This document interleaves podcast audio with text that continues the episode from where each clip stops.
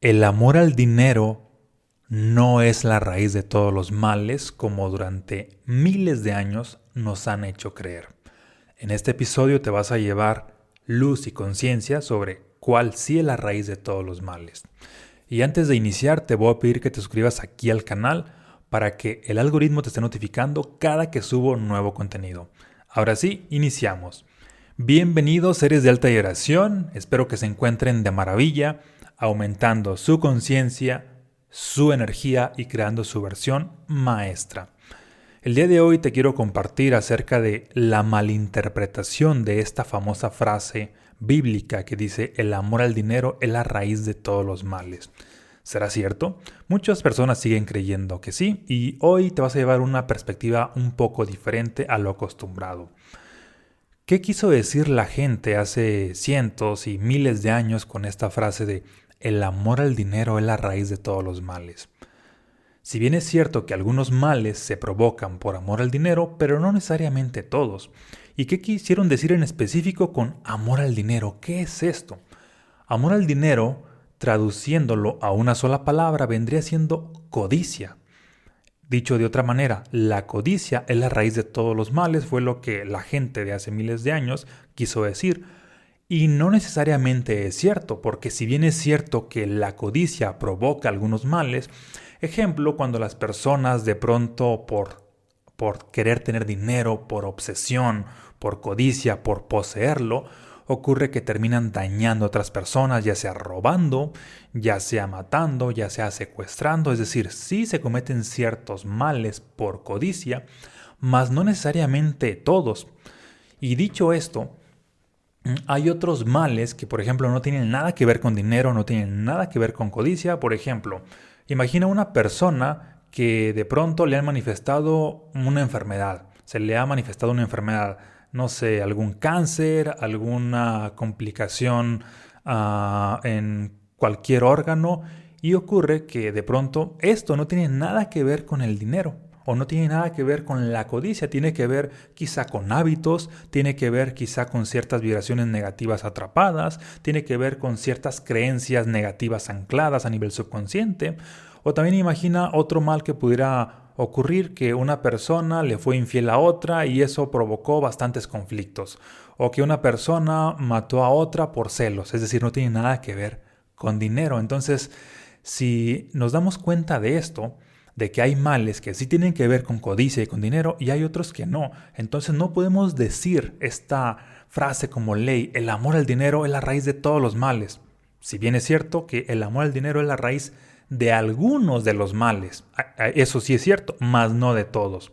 Dicho de otra manera, la codicia sería la razón de algunos de los males, mas no de todos. Por lo tanto, aquí no funciona generalizar y echarle la culpa al amor al dinero o a la codicia, porque puesto que esto ha hecho que las personas entren en conflicto con el dinero mismo, cuando en realidad ellos son los responsables, es decir, le han echado la culpa al dinero de los males del mundo y esto hace que las personas de manera subconsciente rechacen el dinero, vivan en pobreza, vivan ah, básicamente con bastantes carencias creyendo que el dinero es ahora sí que el causante de los males cuando en realidad son ellos mismos. Por eso requerimos darnos cuenta de hasta dónde es verdad esta frase y hasta dónde no, hasta dónde aplica y hasta dónde no. El amor al dinero interpretado desde nuestro ego efectivamente es codicia, es posesión, es como es aprehensión, pero sin embargo, desde nuestro ser, el amor al dinero tendría otro significado totalmente diferente, que yo lo interpretaría como libertad, lo interpretaría como abundancia, lo interpretaría como prosperidad, que es uno de los siete estados del ser, de los cuales hablo en, el libro Los estados del ser. Entonces, fíjate cómo desde dónde le das la interpretación tiene que ver ah, eh, con el cómo te hace sentir. Si le das la interpretación desde el ego, obviamente el amor al dinero te va a hacer sentir repulsión, rechazo o algo negativo. Pero si le das una interpretación de lo que sería desde el ser, pues te va a hacer sentir a una expansión, una energía mucho más alta. Por eso es importante que tomes conciencia desde dónde ves este famoso amor al dinero. Y si bien, tomando conciencia de que el amor al dinero ah, pues es codicia desde, desde el ego, desde allí pues si no funciona. Mm, esto vendría siendo, para que quede un poco más claro, como la persona que dice, ah, yo amo tanto a las flores que las quiero conmigo y termina cortándolas, ¿no? Eso sería como desde el ego, así como que quiero poseer todas las flores de tanto que las amo. Mientras que desde el ser sería, me encantan, me encantan tanto las flores que quiero verlas florecer en el jardín. Hay una enorme diferencia. En una, en la opción desde el ego, las quieres poseer y tener solamente para ti. Mientras que en la opción desde el ser, les permites libertad. Exactamente sucede lo mismo con el dinero. Cuando tú básicamente Ah, ves el dinero desde el ego, pues es obvio que quieras poseerlo y esa posesión es lo que te lleva a que generes ciertos conflictos y ciertos males ah, por causa del dinero. Pero en cambio, si lo ves desde una perspectiva desde el ser, el dinero tiende a ser libertad, el dinero te, te lleva a la abundancia, el dinero te lleva a la prosperidad y, de alguna manera mejora la relación con el dinero solamente por el cambio de perspectiva. Por eso es importante desde dónde ves al dinero y que no te tragues todos los cuentos que las personas cuentan durante cientos o miles de años, porque la gran mayoría no aplican hoy en día. Y muchas veces, pues, ah, te estás, ahora sí que estás quitando de ti mismo una bendición, que en este caso sería el dinero, porque si lo ves como una bendición, pues, ¿qué crees? Efectivamente, así va a ser ah, en tu vida. Ok, entonces, ¿cuáles sí serían los... Mm, ¿Cuál sería la raíz de los males del mundo? Que quizá te lo preguntes. Si el amor al dinero entonces no es la raíz de los males del mundo, ¿cuál sí será la raíz de los males del mundo? Ok, la codicia es una de las raíces, pero hay muchas raíces. La tristeza también es otra cuestión que causa males. La preocupación causa males, el enojo causa males, el estrés causa males, mm, la melancolía causa males y sobre todo la ignorancia. Todas estas cosas causan males de alguna manera, tiempo después, no, no necesariamente es inmediatamente. Entonces, generalizando ahora sí, podemos decir que no es el amor al dinero la raíz de todos los males, no es la codicia, pero hay algo que sí es, y es lo siguiente la ignorancia y la baja vibración sí son la raíz de todos los males. Porque cualquier cosa, cualquier mal que ha sufrido la humanidad, de entre los miles o millones de males que pudiera haber, si me lo expones, ahí podemos descubrir que detrás de ello hay una baja vibración individual o colectiva y también detrás de ello hay ignorancia, ya sea individual o colectiva.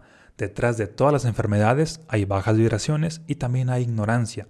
Detrás de todos los malestares del mundo, de todas las guerras, de los conflictos, de las relaciones tóxicas y de todo lo que tú dijeras que son los males del mundo, ahí te puedo asegurar que hay ignorancia y hay baja vibración. Como decía Buda, esta famosa frase de, no es que las personas sean malas en sí, sino que son ignorantes. Y debido a que son ignorantes, es que hacen maldades, puesto que si fueran personas conscientes, se, darían cuenta de que ser malo no es negocio, ni para ellos, ni para nadie. Pero como son ignorantes, pues ignoran precisamente esto que te acabo de decir, valga la redundancia. ¿Qué vendría siendo entonces la ignorancia y la baja vibración? Para que nos entendamos. La ignorancia es oscuridad en la mente mientras que la baja vibración es oscuridad en el corazón. Es decir, la raíz de todos los males es la oscuridad, tanto en la mente como en el corazón.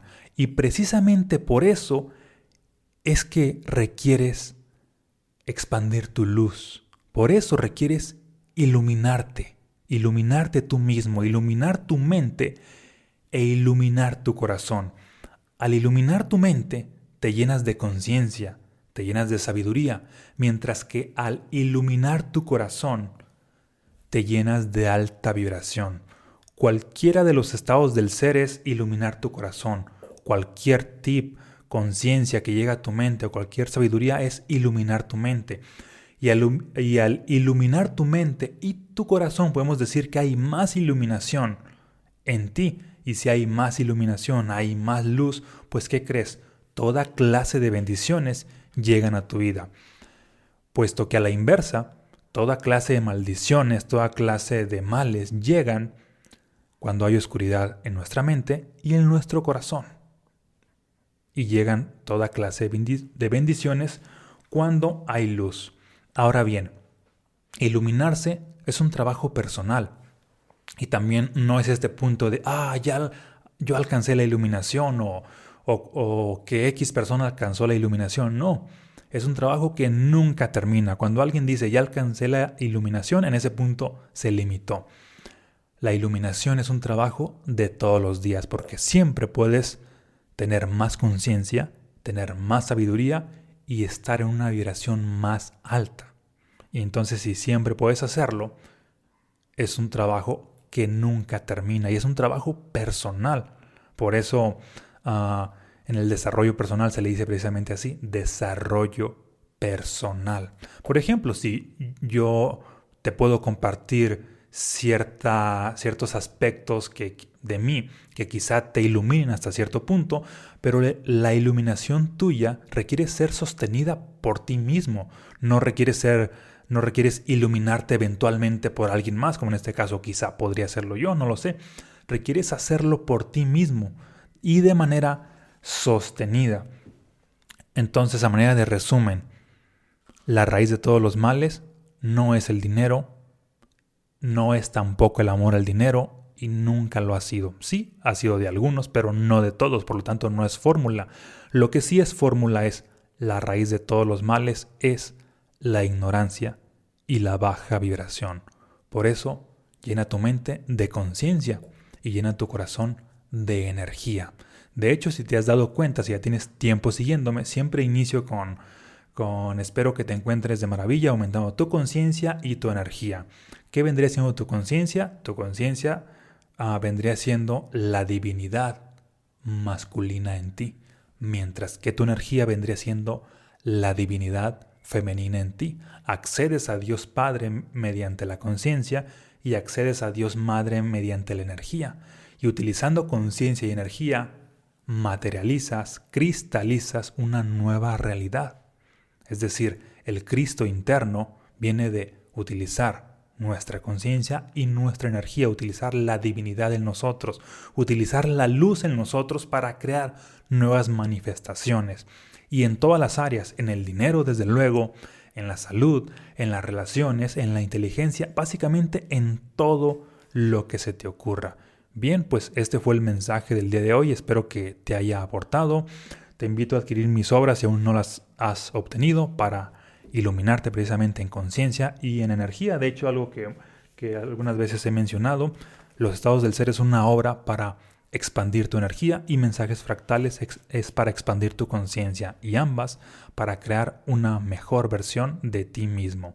También pues te invito a obtener el programa Próspera Expansiva para que ah, desarrolles esta inteligencia para que te ilumines en la parte de la prosperidad y mejores tu relación con el dinero. Y por último, pues compárteme qué es lo que te llevas de este episodio. ¿Qué aspecto de ti iluminó, en qué te dio luz y también compártelo con las demás personas. Déjame aquí tus comentarios, ¿sale? Un abrazo, muchas bendiciones y nos vemos en un próximo episodio.